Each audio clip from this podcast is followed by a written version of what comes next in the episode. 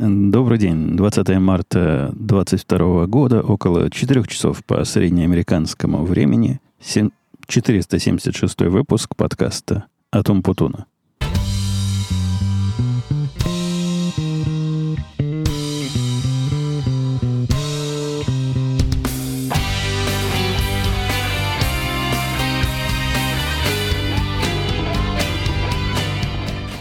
Как-то второй раз подряд я себе добавляю выпусков. 700 какой-то, говорю. Наверное, это радио Ти.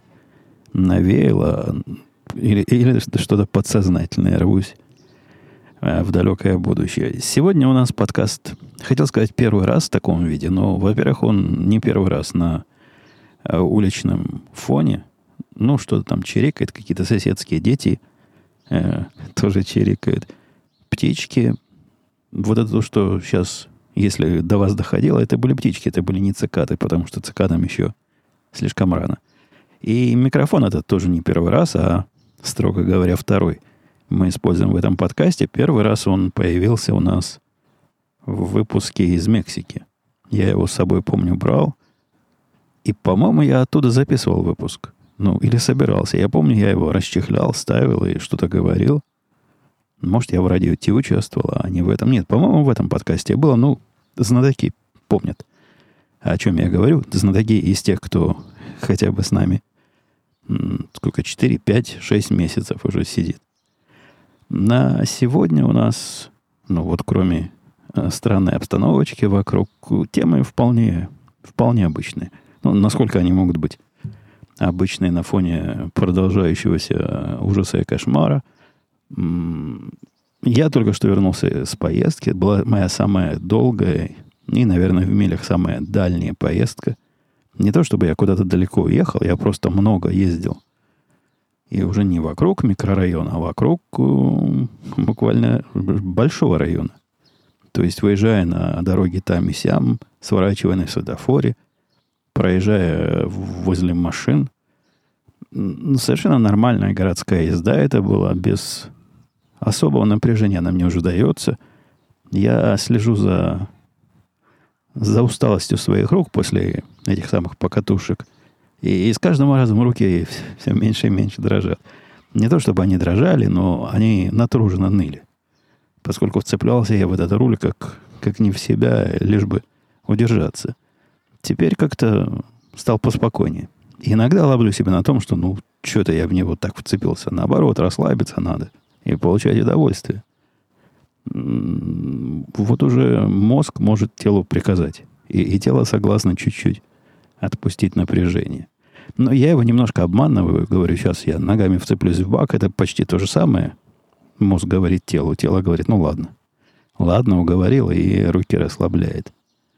Я в нашем чатике только что сказал, что первый раз у меня случилось эп эп эпохальное, эпохальное событие – но за время нашего с вами отсутствия в этом же чатике, который в Телеграме у нас есть, и ссылка на который есть на сайте подкаста, который podcast.com.com, я делился первым эпохальным событием, когда я заправил целый бак аж за 12 долларов самого продвинутого бензина. Не потому, что бензин очень дешевый вдруг в Америке стал, а потому, что бак этот на 3,5 галлона всего. Умножьте там, сколько в литрах будет, Google подскажет. Это, это совсем мало. На нем можно по прикидкам моим миль 150 проехать, а дальше придется заправляться. Но это, это, конечно, этот этап, он не такой уже яркий по сравнению с тем, что сегодня, наконец-то, первый раз я уронил байк, то бишь мотоцикл. Все говорят, не, кто не ронял мотоцикл, тот не настоящий мотоциклист. Ну и вот сегодня я уронил. Назвать это уж совсем, совсем, совсем уронил. Это будет, конечно, некое привлечение, но сама идея уронить мотоцикл, его я не представляю, как можно уронить, когда он едет на нормальной скорости. Он же гироскопический, он не падает. То есть, если он упадет на такой скорости, там потеряет сцепление, то это уже не падение. Не уронил мотоцикл, это уже по-другому называется. А уронил мотоцикл, когда где-то на медленной скорости или при попытке остановиться или при попытке э, стартовать, вот здесь что-то пошло не так, и здесь роняешь. Я его уронил при моем нелюбимом повороте направо, э, который я в учебных целях проводил в узком пространстве, такой разворот на 100, не, на 360 градусов. По, по кругу я пытался развернуться. Вправо у меня как-то хуже получается, чем влево. Влево почти хорошо. Не то чтобы я совсем удовлетворен, но между двумя парковочными линиями, а это, говорят, типа правильное расстояние для тренировки, то есть два парковочных места, я вполне без, без заезда и наезда на ненужные линии разворачиваюсь, а вот вправо как-то неровненько идет, и вот настолько неровненько шло, что не удержал я его в повороте. Ну, видимо, невидимо, совершенно точно дал мало газу, и колеса задние не крутились. Колеса, целое колесо заднее не крутилось как следует. Вот и, вот оно и свалилось. Свалился он на специальные железные ручки, которые такие ручки, ножки. В общем, такие штуки железные впереди у меня мотоцикла есть. Специально за этим поставил, когда его покупал. Вот с ними забрал. Без них ни разу не ездил в расчете на, на такое падение. А он так легко на них прилег, э, под углом так и остался, и проблема его поднять. Ну, я, конечно, сразу выключил двигатель, поднял. Даже не пришлось вот это упражнение, там особо есть наука, как его поднимать, если упал. Но особенно тяжелый мотоцикл у меня не, не то, чтобы совсем тяжелый, но не легенький. Сколько он там весит? 550, наверное, паундов. Ну, не самый, в общем, легкий, но, но и не самый тяжелый. Бывают, я знаю, по 800 паундов мотоциклы. Может, в таких только спиной можно и поднять. Там как-то особо упираешься, куда-то там раз... Я, я это упражнение знаю, хотя сам, по-моему, ни разу не делал. Видел только на YouTube, как люди делают. Я его без этого упражнения легко поднял, не напрягая ни спину, ни руки. Как-то он не сильно глубоко провалился. Вроде и ничего не поцарапал, но и сам я тоже абсолютно в полном порядке. На такой скорости трудно как-то себя поранить. Совсем медленно ехал. Ну, вот как, как велосипед медленно едущий. Я, наоборот, старался скорость поровнее и помедленнее держать, но, видимо, не, не додавил, не додержал. Ну, вот такой, да, этап у меня произошел. Можно ли меня с ним поздравить, не знаю. Мне в чатике сказали, что в учебных, когда условиях положил мотоцикл, это значит не считается. Ну, мне, мне хватит. Давайте будем, будем его настоящим считать. Из... Э, ну что, у нас же не, не, не мотоциклетный подкаст тут. Хотя, конечно, пробиваются мои эмоции, особенно после полутора часов поездки, где и так ездил, и сяк ездил, и туда, и сюда. Видео даже не записывал. Забыл его включить, а в пути там не было возможности даже правую руку оторвать и на эту кнопку нажать, все время внимательно правой рукой крутил ручку газа. А левой что-то совсем неудобно эту кнопку нажимать. Надо мне включить у этой GoPro режим голосовых команд, тогда голосом могу сказать, а ну давай, записывай. Ну, почему-то я его отключил. Меня где-то научили в интернетах, что надо отключать. То ли оно батарейки много ест, то ли... Как, какие-то там были объяснения, почему именно в отключенном состоянии надо ехать. Но вот сегодня пожалел. Мы собирались сегодня, но уже вряд ли получится поехать в икорный магазин. В икорный магазин я его в Твиттере показывал у себя, куда мы поехали за 3-9 земель. Поездка была предыдущая успешная, то есть мы купили этой самой черной икры, которая называется Калуга. Она не в честь города Калуги называется, то есть не там рыба это водится, как мне объяснили в Твиттере, это какой-то сорт икры между то ли севрюгой и белугой, то ли с каким, между какими-то лугами. В общем, сорт икры. И то ли она в Амуре, то ли она с китайской стороны. Я не знаю, где они ее берут. Но где-то они ее берут и продают за деньги, ну, не маленькие, но и не сумасшедшие. А, так, по виду, по вкусу, по, по всем ощущениям икра, ну, в тот раз мы просто перебрали икры как в мои детские времена, когда родители икру заставляли есть, но я был ребенок худой и чуть ли не, не ветром сдуваемый, и считалось, что икру поешь сразу, кровь наполнится правильными жирами, белками, углеводами, и ребенок потолстеет. Но нет, кормили, кормили этой икрой, отказывались мы эту икру есть, а жил я тогда в Жданове, в том самом Мариуполе, который сейчас совершенно чудовищным образом разрушен. И, и да, вот подобные ощущения у нас были и в этот раз. в момент поедания икры уже, уже не лезла никуда. Но эту банку мы, большую банку, она, сколько она весила? Я не помню, грамм 400-500, наверное. Примерно так. Мы ее уговорили, наверное, а может даже и больше, знаете. Такая серьезная банка на вид. За 3-4 дня. И долгое время не хотелось, а вот сейчас как-то опять захотелось. Если жена приедет, а поехала она, я не знаю, нюхает ли орхидеи или смотрит, какое-то действие она с орхидеями поехала эм, делать. Поехала вместе с мальчиками и женой мальчика. Вот они все компании поехали туда. Я, я ума не приложу, что делают с орхидеями, но вот это где-то в ботаническом саду какая-то выставка этих самых орхидей настолько интересное, что они туда... Это не, не, не близко от нас, туда, в сторону Чикаго, наверное, минут 45 туда езды, в Чикагский ботанический сад, но собрались и, и поехали. Так вот, если она туда вернется, не, не очень поздно, возможно, устроим второй заезд в этот магазин. Магазин, конечно, выглядел ну, своеобразно. То есть, казалось бы, продают такую элитную продукцию. У него и на двери написано икра, у нас тут икра внутри, самая такая примитивная версия русского магазина. Я, я таких давно здесь не видел. По-моему, я здесь таких никогда не видел. Весь ободранный, обшарпанный, такой снаружи не очень чистый, внутри жена говорит тоже. Выглядит жалко. И вся остальная еда там такая, что покупать не хочется. Но вся остальная еда там для фона лежит, поэтому кому, кому важна остальная еда, когда икра есть? Вот, возможно, устроим за ней второй заезд. У нас проект начался «Ванна для мастеров». Рассказывала вам, что жена моя этот проект затеяла уже давно. И она, как настоящий проектировщик, ну, практически как в нашей программистской области, начала с изучения предложения на рынке, потом с пониманием того, что ей надо, как заказчику. Э, поняла, что она не понимает, что ей надо, поэтому пошла смотреть, как у людей. Ну, у людей в интернете, как у людей подобные ванны сделаны. Она в мастер, ну, в мастерской, типа в ванном мастерской, в мастер-спальне, в главной спальне.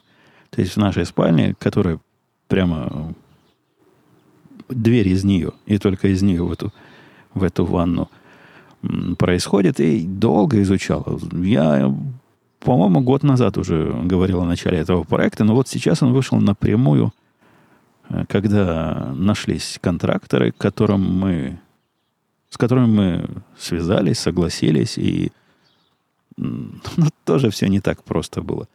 Э, контракторов мы разных находили, э, и не мы, жена находила по каким-то известным ей признакам, какие-то обзоры где-то искала, какие-то рекомендации людей. Но мы помним, мы, мы-то с вами помним, что прошлые контракторы на переделку моего подвала тоже были мучительно трудно э, найдены и оказались ну, прямо скажем, не самой лучшей находкой. Да, они все это сделали, но делали чудовищно дорого. Недорого, чудовищно долго. И, и, в общем, весь процесс оставлял, мягко говоря, желать лучшего. Э, этот контрактор приходил, я с ним беседовал, общался с ним, общался по-мужски, поговорили. Там такой интересный договор он принес. В договоре было, так сказано, туманно.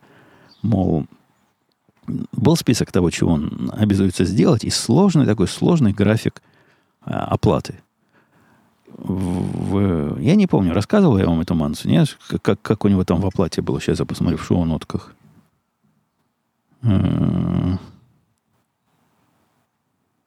Не помню, рассказывал я или нет. Не, где-то я об этом говорил.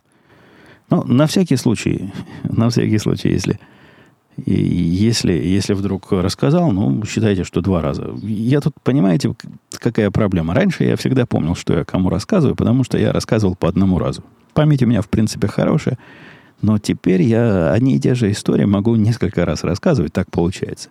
Ну, например, позвонить родственникам.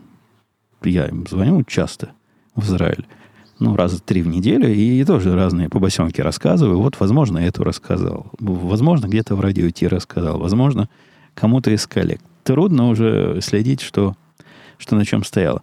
А, контракт я заставил его переделать, и вот эти странные этапы, где написано, после того, как мы поставим вот эту хреновину, вы заплатите нам еще 5000 долларов, мы, мы сильно упростили. То есть вместо семи этапов там осталось всего три этапа, которые я более-менее понимаю.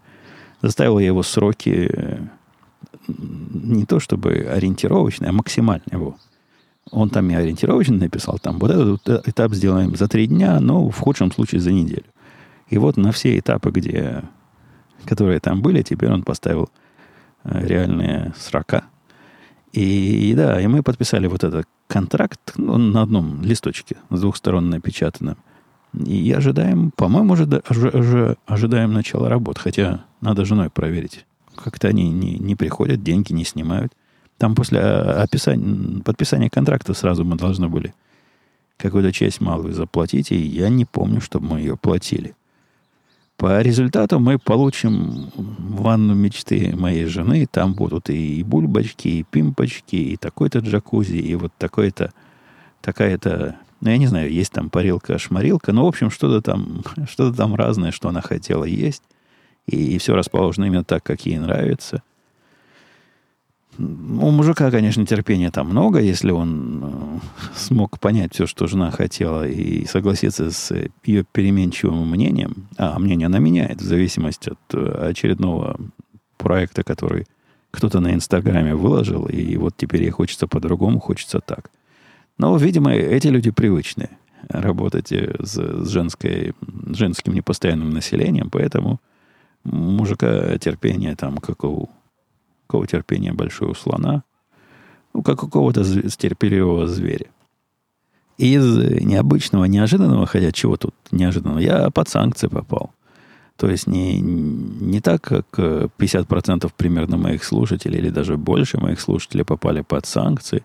Я тоже с вами вместе в одной лодке, я тоже под санкциями. Санкции меня ударили, конечно, со странной стороны, со стороны Патреона, PayPal и всех прочих платежных систем, где не так, чтобы многие из вас, но прямо скажем, совсем мало из вас, это движение переводить деньги на этот подкаст, оно давно практически заглохло. Видимо, кто-то по инерции продолжает это делать, за что ему и ей, и им, и всем вам большое человеческое спасибо. Э, так, э, да, сказали, теперь русские деньги мы вам с 1 апреля платить не будем, поскольку санкции. А прикид, прикидать, при, приближенно 50% э, всех небогатых доходов из Патреона, из PayPal, они, они как раз оттуда идут. То есть просели наши с вами э, добровольческие пожертвования, бюджет этих самых пожертвований ровно, ровно наполовину. Ну, ничего, мы это переживем, но вот такой любопытный факт. И я как-то не, не ждал с этой стороны э, никакой неприятности. Но случилось и случилось. Я вполне понимаю и принимаю эти последствия. Несмотря на то, что я в прошлый раз попросил, не, или в прошлый, или в позапрошлый раз, в поза, или в прошлый, в прошлый, просил не, не устраивать политических дискуссий по поводу того, а, а вот а как же 8 лет, ну и вот это все прочее. Нет, пришли, таки пришли несколько людей, несколько слушателей, я не знаю, остались ли они до сих пор слушателями или так обиделись после того, как я их заблокировал, что перестали быть слушателями. И я там тоже не свирепствовал. Ну, то есть, э, в дискуссии вступать, конечно, я не вступал, а о чем я предупредил, просто заблокировал и не, не навечно. Там был один, который совсем уж дикий был товарищ. Вот его навечно заблокировал, но еще несколько человек получили. Ну, охла- охладитесь. Э, чтобы холоднокровнее его. Холоднокровнее вы же на работе. Вот что по, по, поохлаждали горячие головы, я им, по-моему, на неделю выписал запрет э, чего-то писать. А через неделю все, все им появится. Все те, кто попали под раздачу, знаете, это, это было мягенько, добренько, несмотря на то, что, на мой взгляд, вы писали там полную дичь и абсолютную чушь. Мое сравнение с нашествиями варваров как-то особенно затронула нежные струны некоторых моих э, слушателей, особенно гуманитарных слушателей, где мне человека три пришли и рассказали, как же вы такой образованный человек на вид. И не знали, что нашествие варваров это, это ведь хорошо. Из него потом все современные страны и цивилизации появились. Это, это интересная логика. Я, я хотел бы спросить э, не соотечественников, вот те, которые жили в то время, какое слово? Слово-то забыл ну, вот этих, вот этих, которые проживали с ними и пострадали от их нашествия, насколько, насколько же им хорошо было и насколько их погрела бы мысль, что через э, тысячу лет здесь будет город-сад. Такой гуманитарный подход. Ну, мы, мы историю знаем, вот по истории вот так получилось. Такие хорошие страны в результате вышли нашествия варваров. Нет, ну я вовсе не приводил исторические аналогии, я приводил аналогии э, вот этого непонятного и непередаваемого ужаса и и кошмара действий. Многие, конечно, писали о том, а сами ты, а сами вы. В детстве я больше всего вот этого не любил, когда, по-моему, я уже делился, когда какого-то хулигана ловили, и он в виде оправдания говорил учительнице, милиционеру или там, кто его там ловил, а, а что а чё меня? Вон, вон Васька то же самое сделал, и его не тронули. Как так? Я, я, за этим кроется, видимо, идея, что раз э, Ваську не, не тронули, так значит и его отпустят. Ну, это редко работает. И в доводе в этом много логических огрехов. Мне, мне там тоже несколько указали на то, что вот других, значит, бомбить можно, а что же здесь нельзя. Э, был очень популярный довод о том, что страна, то есть Советский Союз меня вырастил и выкормил, и бесплатно всему научил, что я знаю, а я вот такой засранец неблагодарный. Э, мне, мне кажется, обсуждать эти доводы особого смысла нет. Я просто вам немножко описал э, диапазон тех самых сообщений, которые были, э, были, были приостановлены. Членство в нашем клубе, которым было приостановлено. Да, да, трех видов. Трех видов. У меня тут сказано были в основном претензии. Все, все правильно, я все три вида. А, нет, там еще был четвертый вид. Четвертый вид был на уровне, мне кажется, шизофрении. Но вот тот пример, который я приводил в чатике, где жене один одноклассник сказал, что что ж ваш президент так куха поехала, мы на своей территории воюем. Э, ну, то есть он предполагал, видимо, что война идет на территории России или что Украина – это территория России. А вот в этом же примерно роде был довод, что на самом деле это Америка виновата, и мы так защищаем наши границы от НАТО. Здесь, здесь тоже мне особо обсуждать нечего. Но зато могу с вами обсудить страннейшие, страннейшие события, которые произошло у нас, э, конечно, со временем, я посмотрю. Вроде нормально со временем. Э, тут сам себя перебью по по организационным моментам. Поскольку записываю я на улице все это дело, э, в походной такой переносной студии у нас нет никаких запасных копий. То бишь, рискую. Э, редко у меня подкасты пропадали, когда я записывал их э, без, без бэкапов. Такое было лет 10, наверное, я так записывал. За это все время, может, раз пять у меня случились неприятности. Мало ли, какая неприятность может произойти. Вот сейчас молния ударит в компьютер. Компьютер не жалко, он казенный, а, а вот э, запись, запись вся потеряется.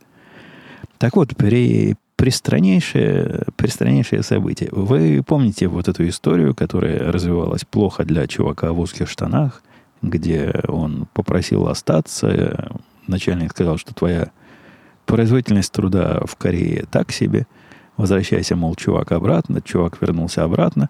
И на этом дело не кончилось. То есть было понятно, что мнение о чуваке так себе. Мнение у всех о чуваке так себе. У меня мнение так себе. У теток, ну, тетки не показатель. Тетки это, это, это особое понимание реальности. Но и, и у, у людей, которые понимают то, чем он занимается, были впечатления прямо так себе. То бишь видно, что он какой-то работой занимается, но до конца ее не доводит. Но все это я уже рассказывал в проекты бросает и не видит э, конечный продукт э, тем самым результатом, от, который мы от него ждем. Так я мудрено завернул, но вы, вы наверное, поняли, о чем я. И, и есть при этом, при всем, у него э, абсолютно непостижимая мне... Это даже не борзость, поскольку я, я и сам, собственно, человек не, не то, чтобы совсем скромный. И свое всегда попрошу, и за словом в карман не полезу. А у него какая-то несоизмеримая вот эта наглость, которая второе счастье. То есть после того, как ему не разрешили остаться ну, на дополнительные сроки за производительности, догадайтесь, какой был его следующий шаг. Следующий шаг был связаться с начальником через с нашим главным президентом. Почему-то он сделал через мою голову, то есть надо ему было со мной об этом говорить. Но поскольку он такой молодой и борзый, он, значит, сразу пошел через все, все головы, пошел президенту и говорит, проведи со мной вот то самое ревью годовое, по результатам которого мне ты должен выдать бонус. Начальник немножко офигел, позвонил мне и говорит, слушай, а ты не помнишь у него в договоре, что мы реально ему бонус обещали давать вне зависимости от результатов? Не может быть такого, отвечаю ему я, давай поищем договор, нашли договор, нашли формулировочки, ничего подобного. Нет у него никакого гарантированного бонуса. Так и написано, мол, будешь хорошо работать, будем хорошо платить. И бонус, значит, по, по успехам и результатам. Вы согласитесь, странная, да? Странная ситуация. Он ни черта по большому счету не делает. Все проекты заваливает, и вот пришел бонус просить. Разговор у них так себе прошел. Прямо скажем, так себе прошел. Э, начальник ему сразу сказал, но без мата, так мягко, не, не включая свой режим э, трейдера, когда они разговаривают в основном неприличными словами, а в режиме нормального, интеллигентного человека с, с, с разными высокими техническими образованиями. Он ему объяснил на понятном популярном языке, что, мол, так и так – ты мышей не ловишь, поэтому бонуса мы тебе не дадим, и, и даже говорить об этом как-то не, неадекватно в твоей ситуации. Э, тот даже не пытался защищаться. Вот это тоже нашего президента удивило, но вот если у тебя есть контрдоводы, ты пришел за бонусом, правильно? То есть ты считаешь, что ты хорошо поработал, должен получить бонус, тебе говорят, нет, ты поработал плохо. Но видя контрдоводов, можно было бы сказать, ну вот смотри, вот мои такие-то успехи там-то и там-то, может быть, ушли, прошли незамеченными. Ну или еще что-то в этом роде, как там можно было ответить. Он ничего на это не ответил. Сказал, да, окей, я понял, я понял, я записываю, я записываю. Говорите помедленнее, я записываю. В конце этого разговора выдали мы, выдал наш президент ему месячный срок на исправление. И, на мой взгляд, это уж слишком было как-то как-то по-человечески, слишком мягко. Э, если бы он ко мне пришел, может, поэтому он ко мне не пришел с просьбой бонуса, и я бы провел с ним ревью, то после вот этого разговора мы бы с ним, наверное, сразу и расстались. Но президент наш человек мягкий, людей увольнять не любит без нужды, обижать людей не любит, без... хотя придумывает разные отмазки, мол, а, в общем, разные отмазки, почему он сходу его не уволил, пытался объяснить и мне, и себе, но мы оба понимали, что ерунда это. И вы знаете, произошло невероятное. Он заработал как не в себя. Вот этот наш чувак в узких штанах стал работать с такой... Не то, что скорость его работы фантастическая или какая-то э, вызывающая уважение. Она такая, которую мы от него ожидали. Мы никогда от него не ожидали, что он с неба звезды хватать будет. И когда я ему даю работу, я примерно насчитываю, вот я бы сделал за, за, за день, но если он за неделю сделает, хорошо. Но если за две недели сделает, тоже нормально будет. Но никогда таких результатов он не давал, а вот теперь начал давать. Работает в, в рамках наших ожиданий. И, и это не один я заметил, все. Все заметили. От этого встает вопрос ребром. А что ему мешало раньше так работать? Не было мотивации. Его нужна была такая мотивация, мол, ты на волоске висишь, и сейчас мы прогоним тебя. Непонятно. Непонятно, загадка сия велика. В моих разговорах с начальником, по-моему, я делился этой теорией, я пытался ему пытался предположить, что, видимо, связано это с его, с его прошлой областью деятельности, где продавали программистов э, на массу и на часы, то есть килограмм программистов на, на 8 часов они вам какой-то проект сделают. Ну, что сделают, то и сделают. А за 8 часов заплатите. Возможно, он натренировался работать по часам, ну, то есть а, отсидел свои часы, а результат, ну, как получился хорошо, не получился, неважно, деньги деньги все равно заплачены. Я не уверен, хватит ли его надолго, поскольку я не очень понимаю механизма его активизации. Я не понимаю, почему он раньше был неактивен. И почему, почему он сейчас стал активен, это я понял. Видимо, он не хочет эту работу терять. Хотя тоже непонятно почему. На том рынке труда, который есть сейчас, и с его способностями – ну, хорошо проходить интервью. Что там? Если он у нас... Э, что там скрывать, пытался я сказать. Если он у нас смог пройти интервью, значит, он умеет их хорошо проходить. И, в принципе, он соображает. Но нет, он хочет остаться с нами. И делает для этого все, все что может. Поглядим, поживем, увидим. Я ставлю Не знаю, что можно поставить. Я бы что-нибудь поставил. Тормоз... Новые тормозные колодки от мотоцикла, что не продлится его период вот этой маниакальной активности больше, чем неделю. И уйдет он обратно в свою тишину и в свои невыполненные задачи. Но поживем, увидим. Я с вами поделюсь, когда будем здесь в следующий раз. Из, э, тоже из, э, из новостей про теток. Вы знаете, у нас есть такой раздел новости про теток. Одна тетка была в отпуске, вторая в это время с цепи немножко сорвалась. Ей явно ударила ответственность. Я не уверен, можно ли тут применить э, слово, слово форма ударила в голову, но куда-то она ей точно ударила. Она стала гораздо более нервной и дерганой.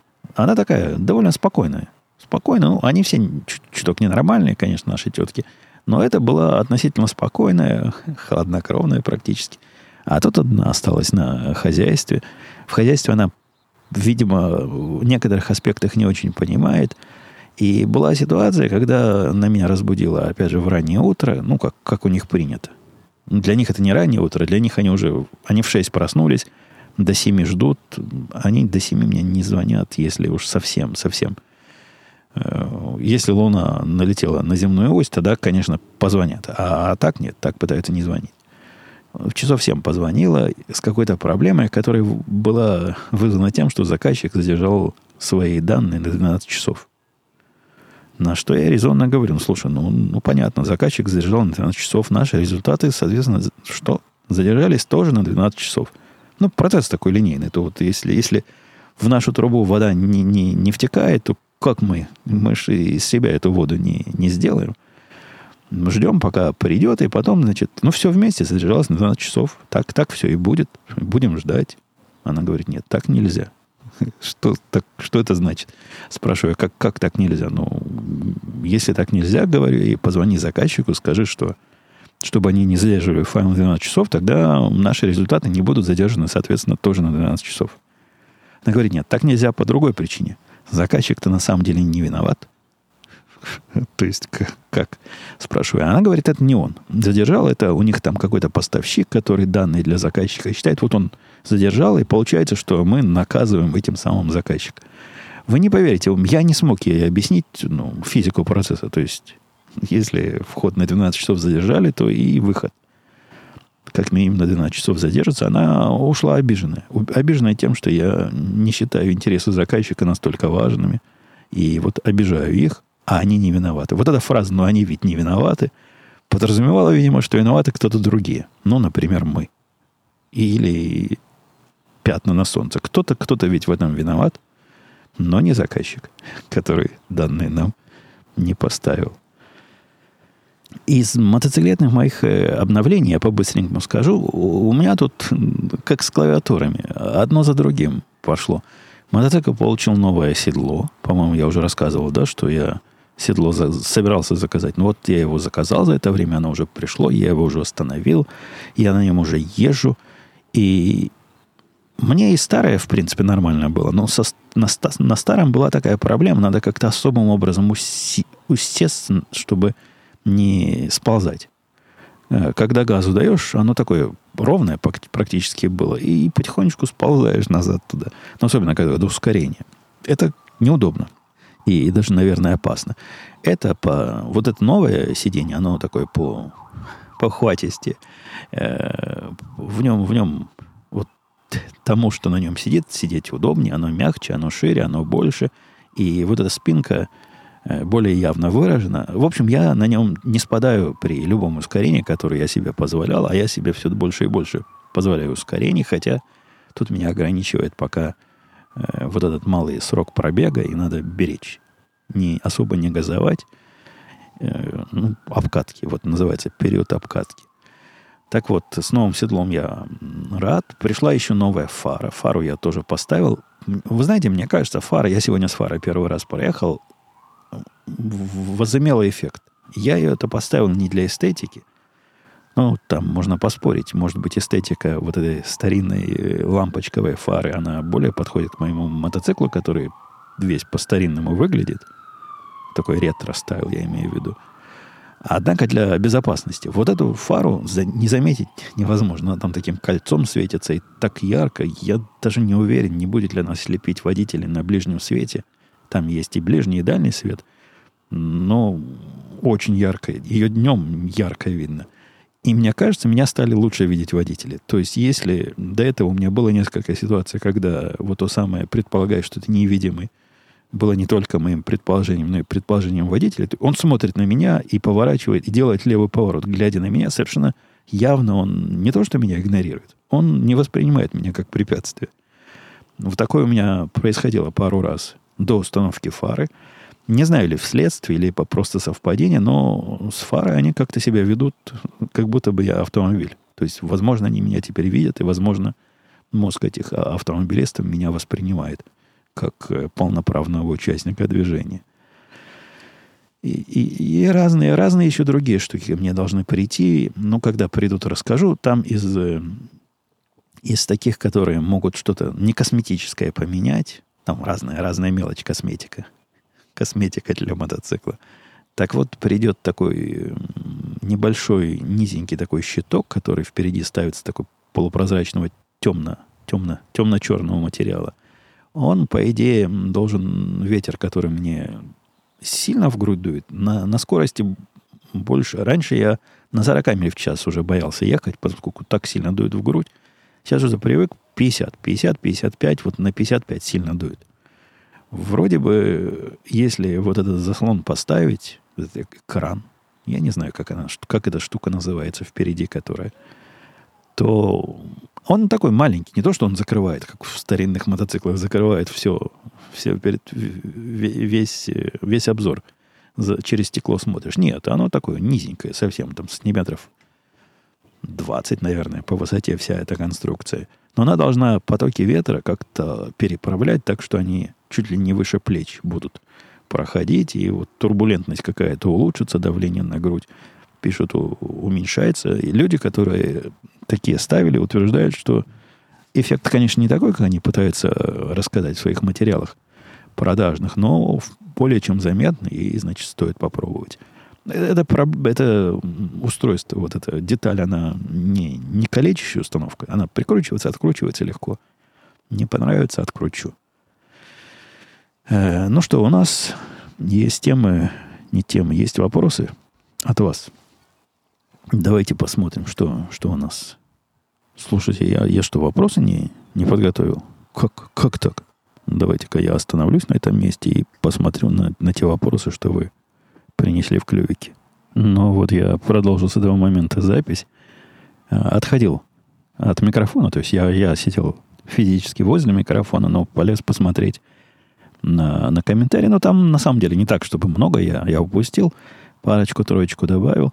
Андрей писал, Евгений, здравствуйте. Я сам не мотоциклист, но из машины вижу, что у нас в Москве, по крайней мере, есть некоторое мотоциклетное братство. Внешнее проявление это его замечаю в том, что очень многие мотоциклисты, встречающие собратьев, приветствуют друг друга взмахом руки, если стоят на светофоре или кивком головы. Если что-то подобное в ваших краях. Да-да, это называется такой мотоциклетный сигнал, вейв такой делаешь, опускаешь левую руку с ну, с той ручки, которая... Левая рука обычно ничем не занимается, если не надо переключать скорость в этот момент. И вот так делаешь ручкой. Я несколько раз уже делал, и мне делали в ответ, и я в ответ делал. В общем, это принято.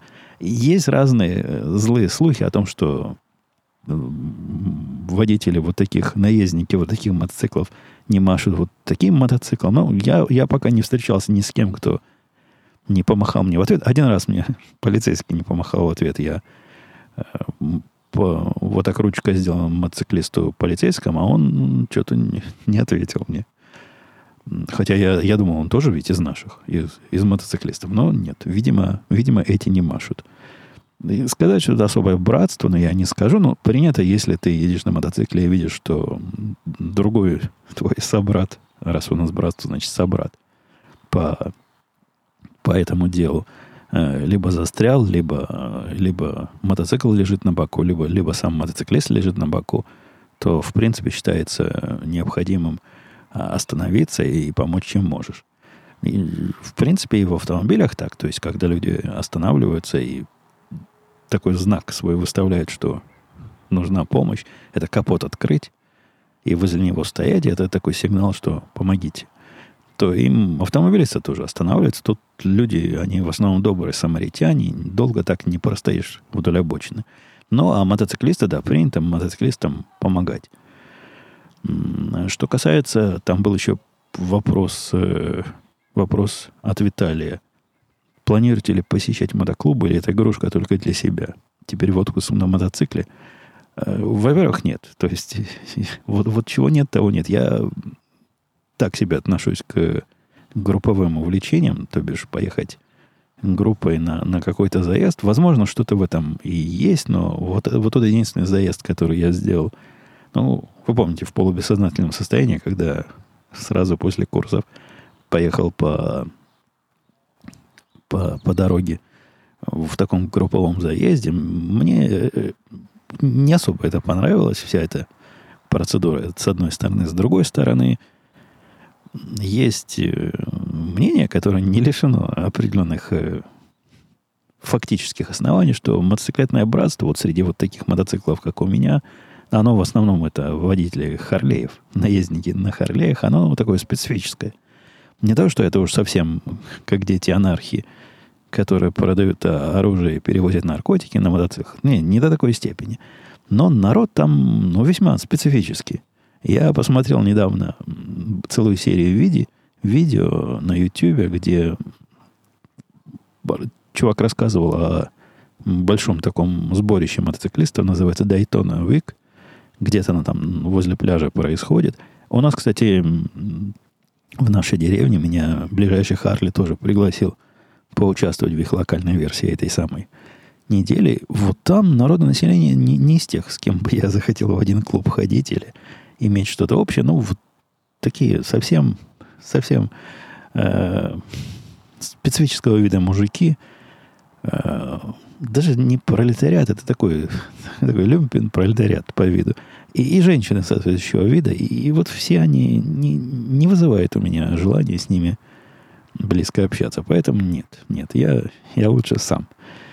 В отпуск на мотоцикле вряд ли будет это хорошая идея. Этот мотоцикл не предназначен для езды на длинные расстояния. Во-первых, его комфорт, ну, не для того, чтобы ехать по дороге 8 часов. Для этого есть другие мотоциклы. Это другого вида мотоцикл.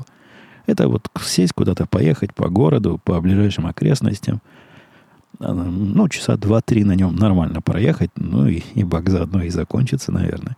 150 миль мы за 2 часа легко сможем выехать. А вот в отпуск нет.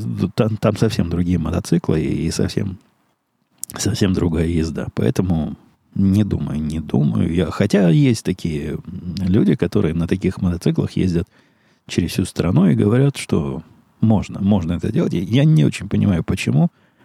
То есть, зачем это делать? Но если другого мотоцикла нет, то, наверное. Вот как у меня другого нет – и мне бы сильно хотелось через всю страну проехать на мотоцикле, наверное, было бы можно. Но, повторюсь, есть более подходящие мотоциклетные средства для достижения вот этих длинных э, расстояний, покрытия длинных расстояний. Э, Евгений, спасибо за подсказ. Пошел Джустин, Джастин скорее. Да, Джастин. Э, а где найти видео с мотоциклом? Я видео выкладывал одно время в, в канале Телеграма там давали ссылку в ответе на этот вопрос. И стараюсь выкладывать на YouTube, но на YouTube такая, такая нудная, такое нудное мероприятие. То есть я видео быстренько собрал, но у меня не уходит почти на это никакого времени, чтобы видео с мотоциклом сделать. GoPro снимает, потом переносится. Вот процесс переноса, он минут, наверное, 10 занимает. Не быстро переносится на компьютер, а потом быстренько отрезал тут кусок, отрезал тут кусок. Но из поездки, которая была час – сделал в самом большем 10-минутный такой ролик. И все. Э, превратил его в файл, и, казалось бы, на этом все. А с YouTube оно не так. С YouTube он так долго все это делает внутри.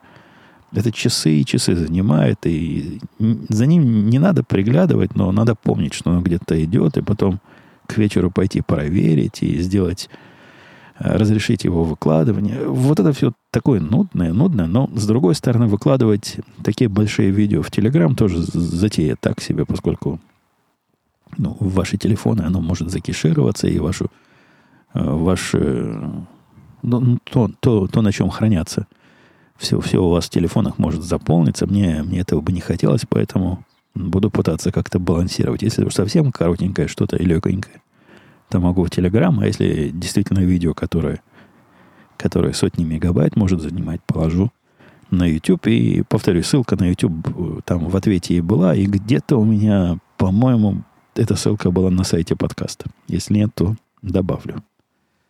Петр писал, Евгений, спасибо за подкаст. Надеюсь, что дальше будет удаваться слушать, хотя последние события оптимизма не внушают. Первый актуальный вопрос, писал Петр. У товарища Путина всегда были какие-то малочисленные, но поклонники в странах, даже в США. А сейчас, ну, хоть малейшее одобрение можно где-то увидеть? А где вы поклонников, Петр, видели? Поклонников Путина в США? Вот есть, есть в этом какая-то какой-то вот это русоцентризм или евроцентризм.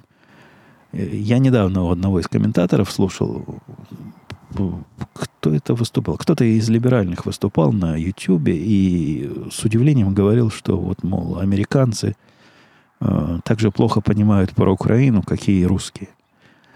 Ну, ну да, американцы совсем плохо понимают про не Америку, поскольку мы географически черт знает где, и вот эта вся не Америка с их неамериканскими проблемами, особенно с товарищем Путиным. Но товарищ Путин, по большому счету, здесь возникает, когда возникает, допустим, скандал э, против Трампа, вот эта вся, вся фейковая движуха, которая три года длилась, вот тогда, видимо, люди первый раз узнали, что есть такой Путин. Поскольку он какой-то Путин, как-то как-то чего-то с Трампами, как-то они там то ли дружат, то ли один другого, значит, умасливает. Я не могу сказать, что такое же знание про то, какой там Путин и какая там Россия, оно сравнимо, ну, например, с какой-нибудь какой-нибудь африканской страной, но по, в концептуальном плане довольно близко. Ну, до последних, конечно, событий. Сейчас уже, ух, сейчас кто, кто Путина не знает, тот уже в цирке не смеется. А до этого нет. Ну, сказать, что какие-то поклонники малочисленные, ну да, можно найти иммигрантов таких упоротых, которые очень большие патриоты. Сначала уехали в Америку, после этого стали большими русскими патриотами. Но мы их не будем относить э, к коренному населению США. Э, про спорт. Насколько много в вашем окружении распространен любительский спорт? Знаете, кто занимается триатлоном, бегает марафоны? Есть ли соревнования по стрельбе? Ну, то, чем я занимаюсь сейчас в виде хобби, наверное, можно назвать мотоциклетным э, в каком-то смысле спортом. То есть ты едешь и заодно спортом занимаешься. А нет, серьезно говоря, в, в смысле нагрузки на плечевой пояс, оно, наверное, какое-то какое-то физическое упражнение от этого есть. И, и ноги потом ноют. Наверное, и, и, и мышцы ног тоже э, тренируются.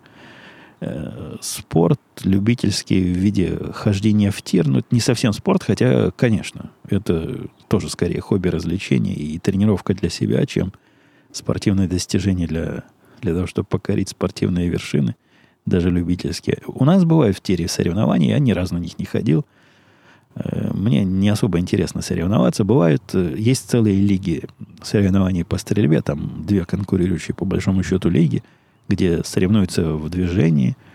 Э, никогда у меня не, не хватало даже не наглости, а интереса.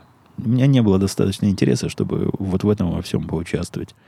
В марафоне я знаю, кто-то из моих знакомых готовился к марафону, по-моему, так и не побежал.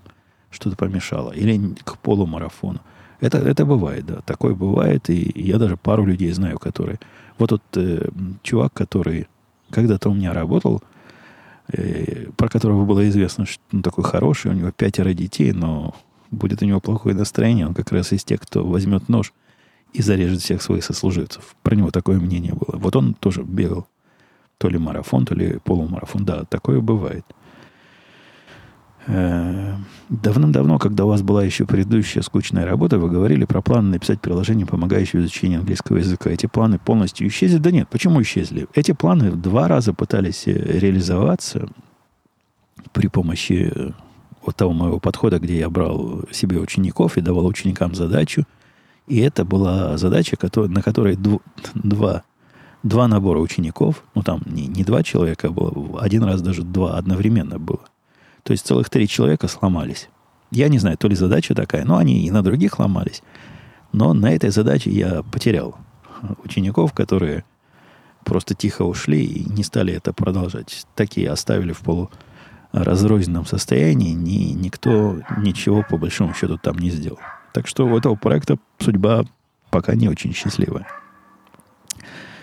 Э, ну, там, там еще, там еще, там еще дальше. А, про музыку еще спрашивают. Ну, музыка у нас, э, это знатоки помнят, и старожилы. Пропала не от того, что мне лень ее искать, а потому что те места, в которых я ее искал, и где был простой способ его, ее поиска, музыки, которая подходит э, лицензионно к выкладыванию в подкасты, она пропала, закрылась. Несколько таких мест закрылись, пропали.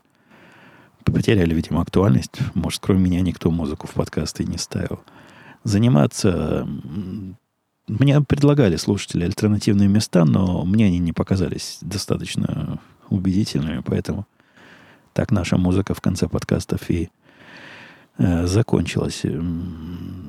И слушатель с сложным, э, сложным именем Where is my guts?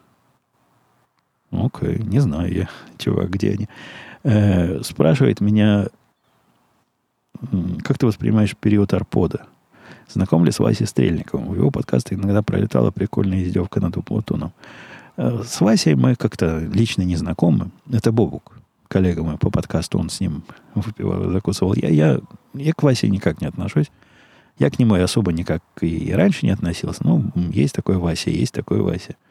Для некоторых э, фигура довольно-таки культовая. Я просто не застал, или это было вне э, области моих интересов, то в чем он, собственно, стал в свое время культовой фигурой.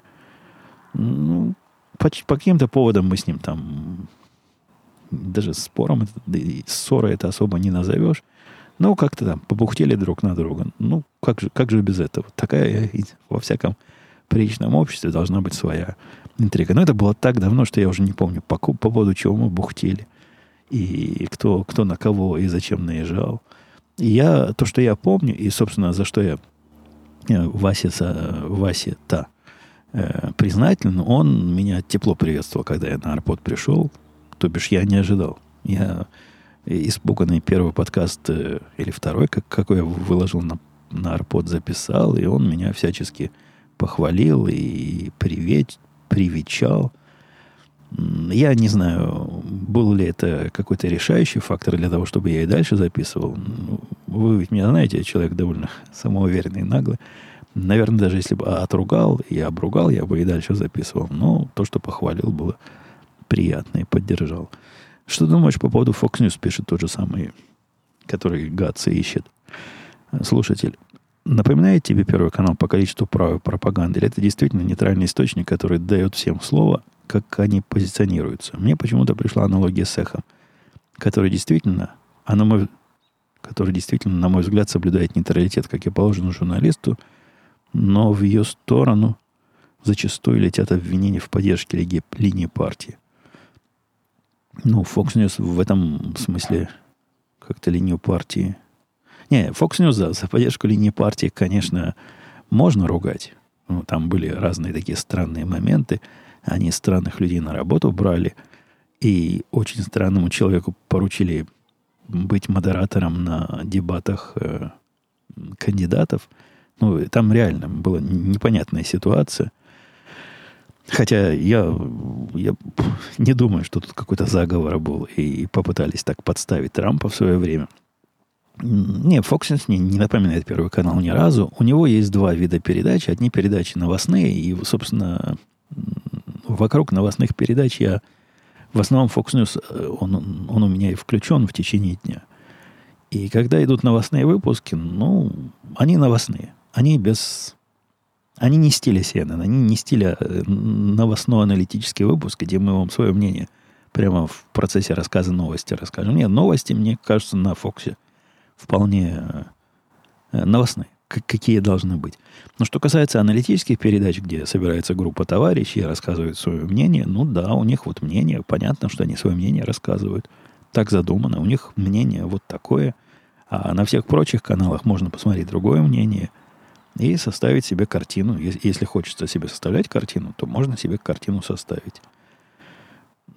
Попытки их э, дать голос всем, но они, они конечно, не, не, не особо реалистичны. То есть, если есть там передача, называется «5», она в 5 часов идет по, по нью-йоркскому времени. И там 5 ведущих. Так вот, в этих, среди этих пяти ведущих есть всегда представитель альтернативной точки зрения. Но, в принципе, по сравнению с другим каналом, вот это 4 к 1 соотношение, оно, наверное, даже, ух, даже хорошее. То есть у других такого нет. А здесь есть один представитель. Но сказать, что это равный голос всем, всем сторонам, сказать нельзя. Они вообще не скрывают, что канал у них такой ну, не, не, не, не леволиберальный, а наоборот э, правоконсервативный республиканской направленности такой. Ну, нови, мне кажется, новости, во-первых, очень смотрибельные. Некоторые аналитические передачи совсем смотрибельные. Я по многим моментам со многими ведущими не согласен. Особенно в тех моментах, где я имею какое-то экспертное мнение. Мне, мне это видится чудовищным, то, что они иногда несут. Но, с другой стороны, везде. Они специалисты несут э, чудовищную ерунду по тем темам, в которых они не специалисты и уж чрезвычайно упрощают это для массового населения. Э, насколько легко далось решение о первом переезде? Можешь ли ты сравнить это с настроением нынешней группы риска иммиграции из России? Никак не могу себя заставить сделать этот прыжок, который слегка тормозит моя лень, жена с педагогическим образованием и трехлетний сын. Ну, вот смотри, э, слушайте сложным именем. Я, собственно, в подобной же ситуации переезжал. Ну да, не было у меня жены с э, педагогическим образованием, но она была с радиотехническим образованием по которому никогда не работал. То есть перспективы ее трудоустройства были никакие. Э, сын тогда был ну, почти как у тебя не трехлетний, но пятилетний, ну, сравнимо. И, и кроме того-то я переезжал целиком, то есть я не только свою семью, я и семью родителей перевозил, и сразу же переехали и как бы вторая итерация родственника, то есть дядька мой со своей женой. У нас такой комплексный был комплексный переезд. Сказать, что это решение нам... И я был застрельщиком, насколько я помню, всего этого процесса. И то ли я молодой и глупый был тогда. Мне, мне это не казалось таким вот каким-то резким шагом. Мне это виделось совершенно правильным в той ситуации действием. И действием, прямо скажем, необходимым в той ситуации, в которой, как мне казалось, мы тогда находимся – ну, после того, как решение было принято, я, я такой. После того, как решил выпить обязательно, начал последовательно двигаться, организовал весь этот процесс, и в конце концов довольно быстро удалось переехать. После этого были и вопросы, и, и сожаления, и разные полудепрессивные. Но это, это бывает. Когда вы переезжаете в другую страну, там не будет вам все медом намазано. Но справились. Справились, и, и вы справитесь. Не так это сложно, как возможно, кажется э, со стороны. Я, я это уже два раза делал, и, и ничего, пережил. Все, давайте, опять я. Опять я по целый час с вами. Хотя так, так мне ожидалось, что вот-вот э, на 30 минутах начну на, на ваши вопросы отвечать и, и быстренько закончу. Нет. Опять мы не влезли в запланированный график. Как раз вовремя заканчивать, поскольку сижу, я прищурился совсем. Солнце в глаза светит, оно садится уже – с одной стороны, светит в глаза, слепит, а с другой стороны, становится холоднее и холоднее. А у меня еще план налить себе горячительного напитка и выпить его с сигары, пока уж совсем не стало холодно. Все, пока. До следующей недели услышимся.